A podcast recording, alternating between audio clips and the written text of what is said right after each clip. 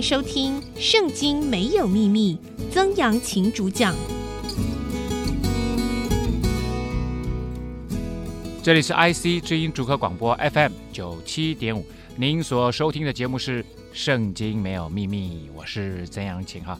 好的，我们上一次节目呢，说到了以色列他们进入了士师时期。啊，上次我也特别讲士师哈，英文是翻译作 Judges 哈，那呃这个翻译不是那么精准呐、啊，其实他们就是提供在那个时代特殊需要的解决问题的人，啊，这样可是讲解决问题又怪怪的啊，其实是上帝借着一些人，而且这些人还看似不是特别有才能的人，很多其实是看起来我们说是。老爪哈，loser 之流的人哈，来解决当时的这个民族的问题啊。当时呢，呃，他们呢都能够因着上帝的带领、上帝的帮助、神的灵的充满，能够带领以色列人走出啊他们当时候的啊这个国家困境啊。那呃，今天呢，一开始要跟大家来聊的呢，是一个女的士师。底坡拉啊，底坡拉，以户死后，上次我们讲的以户啊，那个是右手不便利，其实就是右手残疾了哈。那他只有用左手，就是因为他右手残疾，所以才让那个伊基伦，我们知道他刺杀了一个很肥胖的君王嘛，叫伊基伦啊，对他怎么样？对他没有戒心，因为当时的人基本上都是使用右手的，啊，右手都已经残疾成那个样子，怎么可能还会对他做出刺杀的动作呢？没想到这个人是左手便利，所以他左手练得很好。好了，以护死以后呢，以色列人又行耶和华眼中看为恶的事。以色列人之前被伊基伦啊这个统治啊，然后被伊基伦虐待。啊，他们呼求上帝，上帝借着以护来帮助他们。可是人真的很健忘，以户呢又帮助了以色列人，这差不多国中太平了，有八十年。也就是以户当然没活那么久了。以户过世了以后，以色列人可能还记得上帝的帮助，渐渐渐渐就忘了。所以这八十年过去以后呢，哎，以色列人又故态复萌了，他们行耶和华眼中。看为恶的事情，这个看为恶的事情，很可能是违反上帝的律法，很可能是完全忘记了上帝的作为，远离上帝啊，不行耶和华眼中看为善的事情。耶和华就把他们赋予在夏所作王的迦南王耶宾的手中啊。哎，我们之前其实也提提过夏所啊，也提过耶宾王，说哎，怎么这个人又回来了？其实他并没有回来。啊，他是夏所，我们知道是在以色列的北方山地他的一个地区，在那里啊。那耶宾呢，其实是夏琐的王都叫耶宾王啊，所以他其实是有一点像说什么什么皇帝啊，他其实是一个帝号啊，这或者是王室的称呼这样子哈。耶宾王，他的将军是西西拉，住在外邦人的夏罗舍。这个夏罗舍呢，其实也不是一个地名。夏罗舍就是树林一带啊，树林带就是那边住了很多没有相信上帝的，不是以色列人的那些呃人啊，住在哪里？就住在树林一带。好，耶宾王呢，有铁车九百辆，他大大欺压以色列人二十年，以色列人就呼求耶和华。啊，以色列人好像永远到了最后一步，真的没办法了。啊，他们就来寻求上帝。他们记忆当中，哎呦，我们还有一个上帝，为什么不来求他呢？这本来是他们这个民族、这个国家、这个人民，他们生命当中的宝贝。其实他们应该是一遇到事情就来寻求上帝，可是他们没有，他们都是到了尽头。所以，呃，在现代的基督徒里面流行一句话了，这不是圣经的话，人的尽头是神的起头。很多人说圣经这样说，其实圣经并没有这样说，这绝对不是圣经上面的话。但是确实是，当我们人走到尽头的时候，我们就会呼求超自然的力量，而这个超自然的力量里面，上帝就是他们要呼求的对象啊。有一位女先知名叫底波拉，是拉比多的妻，当时做以色列的士师。那这个铁车九百辆其实是很厉害的啦，啊，也就是耶宾王后是夏琐这个国家，在北方的这些民族，他们已经能够使用铁器了。啊，这个时候的以色列人还不太会使用铁器，所以呢，他们的国力比别人弱，那也就是自然的哈。那这个耶宾王呢，基本上也不是夏琐一个国家，其实他当时有很多的小国家。我我以前一直强调啊，以色列他们是一个小国一个小国，等于是一个小城邦一个小城邦把人家灭灭掉了，所以这应该是夏琐又。这个联合了啊，北方这些小城邦所有的马车哈，在我们呃这个之后呢会讲到哈，以色列最伟大的君王大卫王，以及他的儿子所罗门王。所罗门王大概是以色列国势最强盛的时候啊，最富裕的时候。那个时候他所罗门最全盛时期也不过有铁马车哈，这个呃一百四十辆而已。所以这个是很多。各个小国家，他们集合起来有九百辆，那这是一个非常大的呃这个势力哈，呃这个军备啊。好，那这个底波拉呢是女先知，就知道说上帝他使用人啊，他不是使用男人，其实他也使用女人啊。那上帝眼中其实男人女人都是上帝所创造的啊，呃没有高低上下之别啊，没有高低上下之别，通通都是一样平等，在神的眼中看起来啊，都是神的儿女啊，所以在这个历代里面呢啊，这些女先知啊，或或者是这种呃类似士师啊，能够帮助以色列解决他们国家重大问题的，其实中间出现了过几位，例如米利暗，大家还记得吗？摩西的姐姐米利暗，她也算是啊女先知啊。啊，还有呼勒大、挪亚底、亚拿，还有新约的腓力啊，他有四个女儿，也都是被称为女先知啊。哈，那这个女先知当然不一定是在政治上发生重大作用，很多时候，其实他们是在信仰当中。这个以色列这个民族啊，上帝其实最看重的是他们经由信仰的扭转，帮助国家命运的扭转。啊，其实这是一个枢纽。透过信仰的扭转，不仅是国家，社会也是一样，家庭也是一样，个人也是一样。其实所有的事情，在这个信仰当中，上帝都是那个枢纽。当人跟上帝连接上了，建立了美好的关系，那些失去的部分，通通都能够被扭转过来。所以呢，现在这个底波拉其实是要帮助以色列人这个国家能够重新被扭转回来。他住在以法莲山地拉玛和伯特利中间，在底波拉的棕树下，以色列人都上他那里去听判断。啊，那什么叫做底波拉的棕树下呢？其实很简单啊，并不是有一棵棕树叫底波拉，而是因为他常常在棕树下面啊，可能就摆一个桌子啊。人民之间有任何的问题，就来到他这里来听他的判断啊，就说，哎，这个事情到底要怎么做比较好，或者这个事情谁对谁错？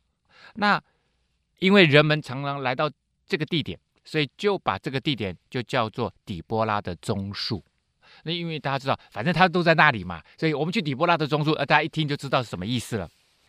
他打发人从拿弗他利的基低斯，将亚比挪安的儿子巴拉。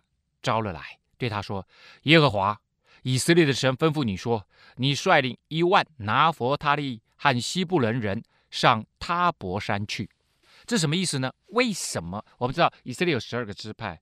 那为什么是拿弗他利跟西布伦人？很简单，因为这两个支派被分配到北边，也就是他们遭受到夏所这个国家，或者是耶宾这个王压迫最厉害的。那所以由你们这个地方调度，我们直接去反抗他们，去跟他们对抗，所以呢才会讲说，你找一万个拿弗他利和西布伦的士兵上去他博山。他博山离今天的拿撒勒，拿撒勒呢就在，因为我们知道那个呃加利利海是在以色列的东北方，那加利利海呢往西走大概五十公里就到了拿撒勒。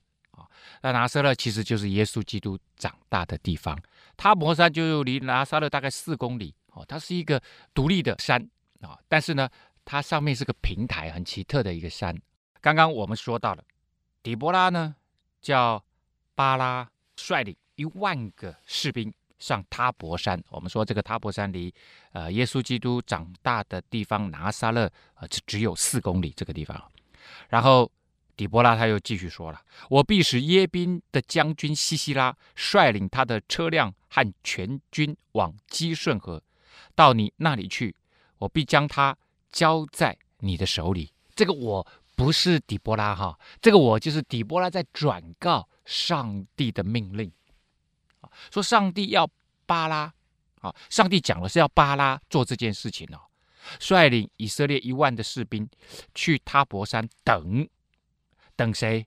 等西西拉率领他的车辆马车，你们会在基顺河那附近决战。好，所以。这整个是上帝的命令，上帝的命令里面其实并没有底波拉，底波拉是没有角色的，底波拉是这个时候以色列人民的精神领袖。好，好了，结果巴拉说什么呢？巴拉说：“你若同我去，我就去；你若不同我去，我就不去。”我什么意思呢？巴拉他底波拉讲哦，这是上帝的命令，上帝要你去做这件事情。其实他只要去就好了，因为上帝如果答应他，他上帝一定会。帮助他得到胜利，但是他没有信心呐、啊，他怕说，哎，这个上帝会不会不与我同在？因为上帝可能只会跟那个看起来比较 holy holy 的人同在，哈、哦，那些看起来比较敬虔的人同在，所以呢，他就跟底波拉说：“你你跟我去，而且你现在是我们的精神领袖，你跟我去啊、哦，那我相信上帝就跟我去。其实上帝跟任何一个愿意亲近他、顺服他的人都在一起。”巴拉真的不需要透过底波拉，他其实自己就可以跟上帝之间有很好的互动。可是呢，他却不愿意担负这个重任。他就说：“底波拉，你跟我去，你还是当我们的精神领袖哦。有你同在，我就不害怕。应该是上帝与你同在，你不害怕，而不是底波拉哦。”好，底波拉就说了：“好啊，我必与你同去，只是你所行的路上得不着荣耀。”因为耶和华要将西西拉交在一个妇人手里，要把那个敌人的将军交在一个妇人。这个妇人不是底波拉自己啊，等一下我们就会知道，他是交在另外一个女人手里。也就是今天，上帝给你巴拉一个机会，能够去战胜敌军啊，可是你却要一个女人来当你们的精神领袖啊。就他当然是精神领袖，他他在他原来的。以法莲山地那里，他还是大家的精神领袖。可是这时候，你却要他跟着军队一起出去征战，那没问题啊。可是呢，上帝就说：好，最后解决那个将军的会是一个女人，不是你啊。这个也当然是对男人来讲哈，我我想哈，就那种大男人思想了哈。很多文化在古代都是大男人思想，那种大男人思想来听起来。这真的是很没面子的事情嘛，哈！因为我们一万个男人出去征战，到最后杀死那个将军的竟然是一个女人，而且这个女人不是底波拉，底波拉自己不会动手啊。好，所以呢，底波拉就说了哈，在你所行的路上得不着荣耀，因为这件事情到最后你们一定会得胜，得胜很荣耀啊。但是呢，第一个荣耀是归荣耀给上帝，因为这是背后真正在促成这件事情的是上帝。第二个，因为你跟着上帝一起做这件事情，所以你也得着荣耀，得着上帝的荣耀嘛。可是他说你得不着荣耀，因为人家最后会归功，不会归功给你啦，人家会归功给谁？会归功给一个女人，那个女人到现在还没出现呢哈。于是底波拉就起来，与巴拉一同往基低斯去。哦，两个都有拉哈，底波拉、巴拉。OK，巴拉呢就召集了西布伦人和拿弗他利人到基低斯，跟他上去的一万人，底波拉也同他上去。这里呢突然 insert 突然插进来。一个看似没有关系的叙述，像这样子的叙述呢，其实在文学手法里面也常用。就是我可能讲一个故事讲到一半，啊、好了，他们准备叫了一万人要去打仗了，啊、那他们开始整军开始前行了，要去基低斯。好，那突然旁边又又我开始就讲另外一个故事，为了之后能够什么两条线能够合起来，这条线呢就是摩西的岳父，哎，大家还记得吗？摩西。跟这个他太太结婚以后，他岳父其实就是米甸人。我们之后会讲很多米甸人的故事。他米甸人的祭司啊，这个岳父其实应该不是摩西岳父啦，应该是摩西的大舅子何巴的后裔。基尼人西百曾离开基尼族到靠近基低斯沙拿因的橡树旁支搭帐篷，突然就拉出了另外一条线。这条线是讲摩西，呃，我我你刚刚说曾老师，你不是讲又又是岳父，怎么又又是他大舅子？啊，因为有两种说法了。啊，那看起来应该是大舅子的说法比较正确，因为摩西岳父不叫何巴，那应该是他的大舅子。他大舅子的后代其实是后来跟以色列人一起住。那呃，他本来住在基尼人当中啊，这个西百呢，他后来就离开了他们的族人，到靠近基低斯。哎，基低斯就是我们现在要决战的地方啊，基顺河附近的基低斯。他们现在在这个地方，以色列人一万个部队在这个地方集结哦。撒拿因的橡树旁支搭帐篷。好，现在为什么突然拉出了摩西的大舅子的后代？他们现在住在战场附近。他们现在要跟夏琐人打仗的地方附近，原因就是大家还记得吗？我刚刚说，西西拉敌军的大将军会交在一个女人的手里，所以你看到两条线，如果按照现代人的写作的话，很可能就会把西百哈这个他离开基尼族人，自己到基低斯附近搭帐篷，在那地方放牧这件事情可能会继续写下去，但是在这里呢，他又断掉了，之后又会浮现。这条线，好，所以这个支线就出来了。所以这个是叙述的技巧。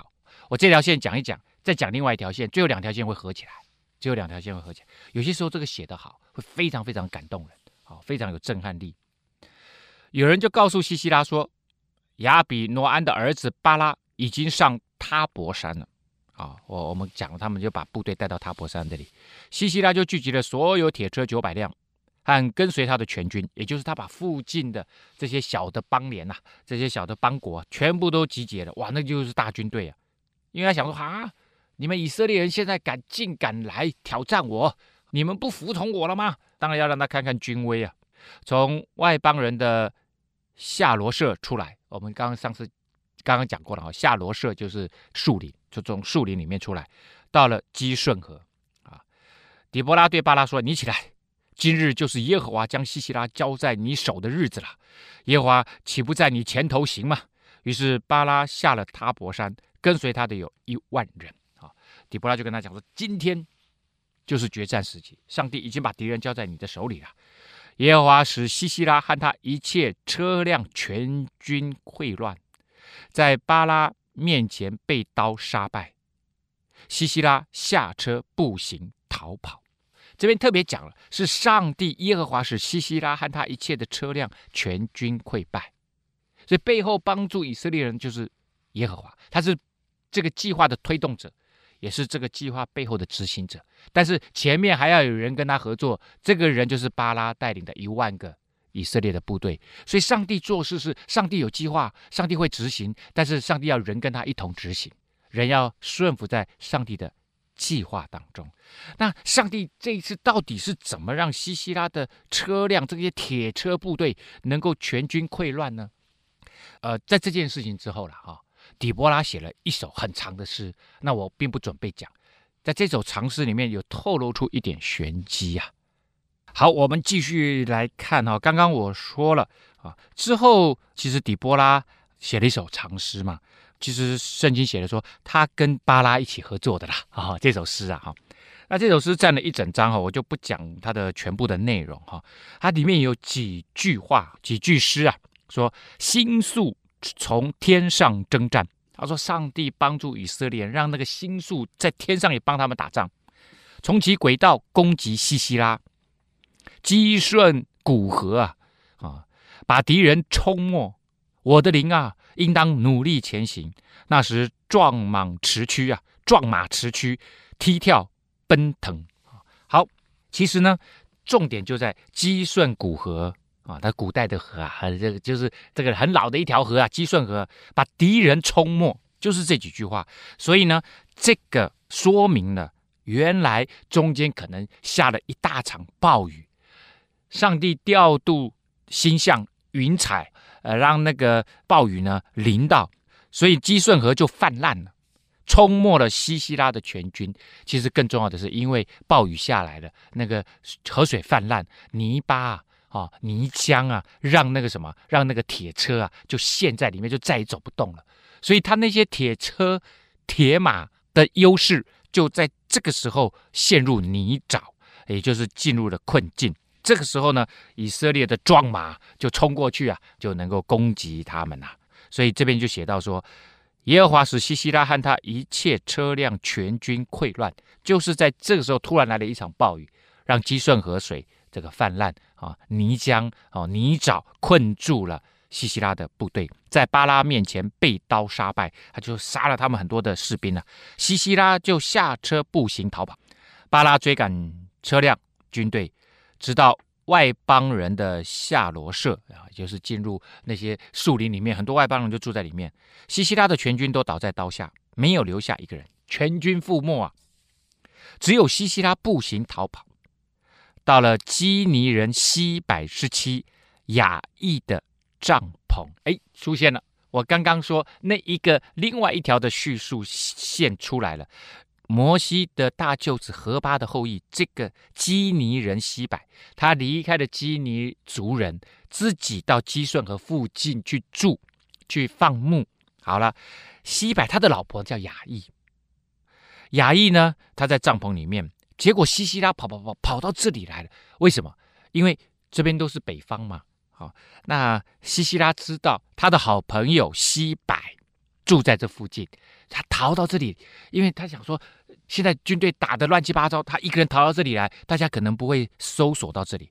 因为夏索王耶宾与基尼人西百家和好，所以呢，这个西柏他在这个地方搭帐篷放牧，跟这个夏琐王耶宾之间有很好的关系啊，很好的关系。也就是他其实这个时候已经离开以色列人了啦，他跟谁？他反而是跟在北方的强权夏琐怎么样有很好的关系。那这个西西拉当然就跑到这里，他知道这个人跟我们国王、跟我们的君王之间有很好的关系啊，所以跑来跑到这边躲是没有错的。亚亿出来就迎接西西拉，对他说：“让我主进来，不要惧怕。”西西拉就进了他的帐篷。哎，看起来好像 OK 啊，但是其实是不 OK 的。为什么？因为男主人不在。一般来说，男主人如果不在的话，女主人是不允准其他的异性进到他们家的帐篷。这当然是古代的文化了，因为这样子不合适。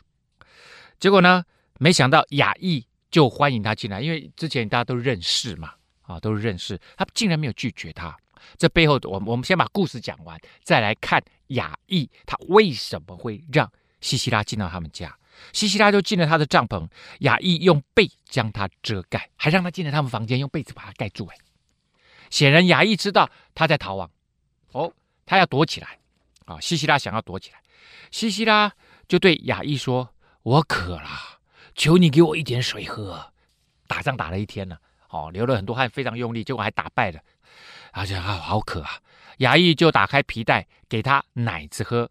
仍旧把它遮盖，这个奶子就有点像它的这个皮带是有点像优酪乳了啊，优酪乳可能比较稀的优酪乳，就让他喝哦，又有营养又有水分这样子哈。好，西西拉又对亚亿说：“请你站在帐篷门口，如果有人来问你说有人在这里没有，当然是有人逃到这里没有，或者有人跑到这里没有哈，这个你就说没有。”然后西西拉打了一天的仗，可能一早起来，他们可能四五点就起来准备征战了。哦，打到现在又打败仗，整个人就气馁了，更加疲倦。西西拉疲乏沉睡。西百的妻雅意就取了帐篷的橛子，手里拿着锤子，轻悄悄地到他身边。这个他当然就是西西拉了，将橛子从他鬓边钉进去。钉入地里，西西拉就死了。所以他们睡觉的地方在铺这个地毯啊，或者是铺这个床垫，就铺在地上，就直接在地上睡了。然后呢，西西拉在睡觉，被子还盖着，可能当然会露出一点点一半的头啊，就拿着那个帐篷的橛子，就是帐篷的钉子啊，那个很长啊，大概那个帐篷的银钉啊。啊、大概是有至少有十五公分长到二十公分，好、那在古代呢，那个时候，其实搭帐篷的这个主力是由妇女来搭帐篷，所以他当然知道这些银钉放哪里哦，可能有多的几根银钉啊。啊，那些把银钉锤到地里面的锤子，他也都知道，所以他竟然这时候兴起了一个想法，要杀死西西拉。为什么他想要杀死西西拉？果然他也杀死了啊、哦！这也就是应验了底波拉说的：“荣耀不归你，巴拉，会归给一个女人。”没想到就是雅意。那雅意为什么要杀他？显然雅意知道这场战争即将发生，而且他也认识夏琐的将军西西拉。所以，一旦西西拉逃到他家的时候，她老公不在，理论上是不应该让她进来的，他却让他进来。这时候，你可以知道，亚裔心里面已经打定主意了，他不是要 cover，不是要掩护西西拉，而是要杀死西西拉。为什么他要这样做呢？显然，他认为他还是跟以色列，他应该是属于以色列这个国家的，而不是夏琐的北方这个国家。所以，他一定对他她老公跟。夏琐人耶宾王这么亲近的关系，他心心里面可能一直都很不平安，而且很不满。这个时候正是他效力以色列人的时候，摩西他们姻亲，他觉得这正是时候，所以他看到西西拉，就把西西拉迎进来，让他睡他们家的地铺，然后把他掩藏起来，趁他睡觉的时候把他给杀了。巴拉追赶西西拉的时候，亚裔出来迎接他说：“他追到这里的时候，亚裔出来说：‘来吧，我将你所寻找的人给你看，好，你就进来看吧。’巴拉就进去帐篷，看见西西拉已经死了，倒在地上，橛子还在他的鬓中。哇，一直强调他那个鬓角，他一定留了那个两个鬓角，一定是西西拉自己非常得意的鬓角，这样的哈。没想到就从那个鬓角。”而且一定是从那个太阳穴最软的地方，咔嚓一这个一锤就进去了。哦，这个女人手很稳哦，你可以想象，她不是那种小姐型的啊、不是每一天这个琴棋书画型的，她一定是做粗重工作的。哦，那个手臂一定很粗啊，哦，而且极有力量。每一次他们在这个搭帐篷的时候，哇，敲那个，她是是很很有能力的一个女子，而且更重要是胆识。好的，我们刚刚讲到了哈、哦，底波拉。上帝对她说话啊，他这是当时候的士师，是一个女的士师，所以这个时代很奇妙，就是一个女性的时代。上帝不一定靠着男人来拯救以色列人，或者靠着男人来拯救那个时代，他有些时候也借着女人、女性来拯救这个时代。所以在上帝的眼睛里面，他是没有呃性别不平等的这这回事情，因为男人、女人都是上帝创造的，男人、女人应该一同合作，来让这个世界更加美好。好，所以我们刚刚看到亚裔，没想到最后西西拉是死在亚裔的手中，而亚裔心怀以色列，她觉得她的丈夫离开了族人，自己跑到北方的基顺河，那时候北方还没有被以色列完全征服啊。她来到基顺河附近，成为一个放牧的人，那天不在，而她跟夏索国王这个外邦的外国人，还有跟这个耶宾王关系非常的好。因为你要在人家的势力范围内，要要要做生意，要放牧，当然要跟人家的关系要好，说不定他还是他的，还缴保护费，好、哦，说不定。所以跟西西拉也很好，但是他的太太心里面应应该觉得不对，不对，不对，我们是应该跟以色列人站在同一个阵线。所以当他听说了拿弗他利、西布伦军队已经开始起来了，巴拉。跟这个底波拉他们已经带着部队来到前线了，而他们家就在附近，所以他一定非常注意整个战情的发展。没想到，果然呢、下了一场大雨，上帝用了奇妙的方式帮助以色列人，把那些铁车、战车呢全部陷入泥沼当中。西西拉只好跳车逃亡，他们所有的部队都被杀光了，逃到雅意家的帐篷。雅意。违反当时的文化，让她进来。就身为一个女人，她不应该让她老公如果不在，这件事情可能就不会这样发展。刚好她老公这时候带着牛羊出去放牧，那他们一出去放牧，可能都好几天才回来。就在这个时候呢，他吃了秤砣，铁了心了啊！他就在这个时候，他要帮助以色列人，他们受欺压已经受够了，把希拉杀在他的帐篷里面，而用的就是他平常最擅长用的。上帝。使用任何一个人，只要你愿意被上帝使用，上帝能够用你生命当中的任何一项看似不怎么样的，谁会想到说，哎，钉帐篷的银钉最后变成立大功的武器呢？武器应该是铁车铁马，应该是弓箭呐，啊，刀剑呐，怎么会是这个女性在搭帐篷的营钉呢？所以重点不是在你手上拥有多少武器，对上帝、对信仰来讲，重点是你愿不愿意让上帝使用你生命当中可以被使用的。上帝能够用最小的人物，一个大家听都没听过的一个这个牧羊人的妻子，然后他有一颗。愿意回归上帝的族人的这样一个心智，被上帝使用，上帝就大大的使用他，荣耀就归给亚义。这件事情，圣经把它写下来。底波拉得到荣耀，因为他是传递上帝话语，上帝要他怎么传，他就怎么传。底波拉后来也带着部队一起出来，巴拉这个男人就没有得着荣耀，雅意也得着荣耀。圣经里面写了，雅意就是一个勇敢的女生呐、我我曾经想过啊，我在读这段时候，我好几次在想，如果我是亚义，我拿着那个银钉，我看到这个强壮的男人睡在那里，我我我有办法吗？我我那个银钉要放离他多近？是要要碰到他吗？碰到他说明醒过来了，对不对？我我要离他鬓角，离他的皮肤多近？一公分，然后拿起那个锤子，那个锤子一敲就要敲得很准呐、啊。所以他平常在搭帐篷的时候，钉银钉的时候，一定是那个力道抓的刚刚好，啪一下就进去了。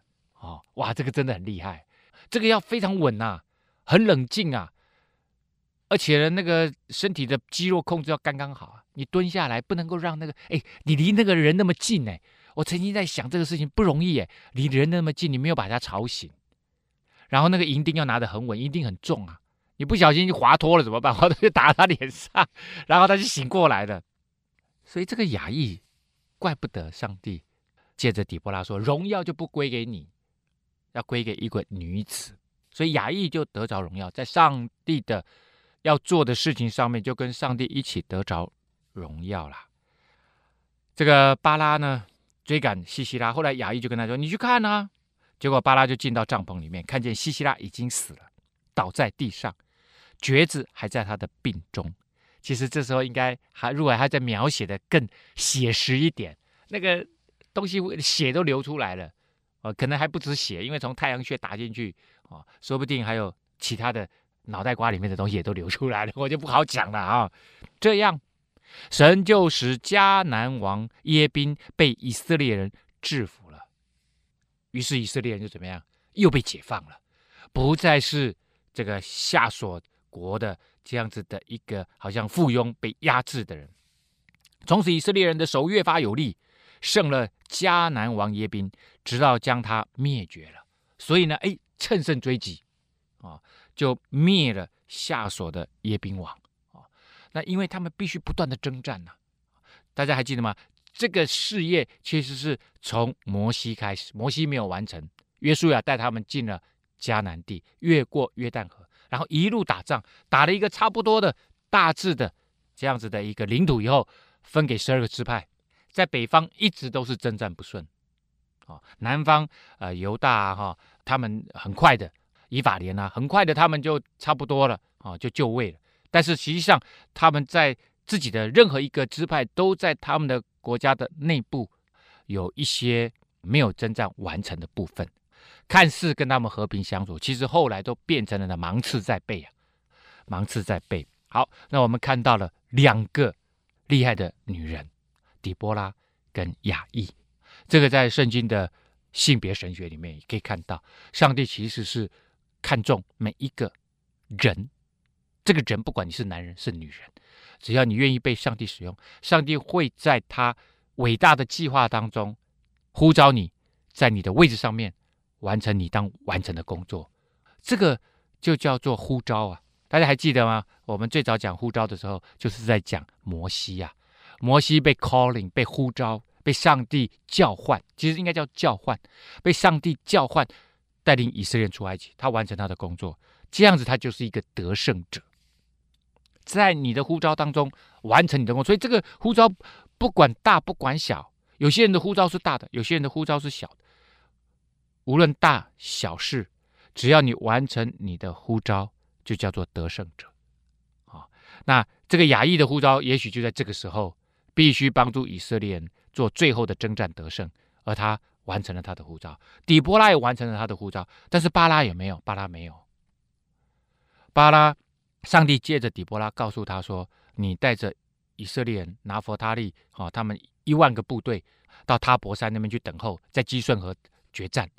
那他其实应该就这样就去了，但他没有。他说：‘底波拉，你跟我去吧，你不去我就不去。’哎，上帝要你去，哎，你竟然最后的决定因素不是你自己愿不愿意，而是底波拉你要不要去。”你要去就去了，上帝没有叫底波拉去，哎，你应该要自己就说好，我愿意去。结果没想到他的决定因素竟然是底波拉，不是他自己，也不是上帝的呼召，所以他在这点上面他就没有得胜。即使他在世人的眼光当中他是英雄啊，对不对？他带领以色列人征战得胜啊，但是在上帝的计划当中，这个不叫得胜者，真正的得胜者是两个女人。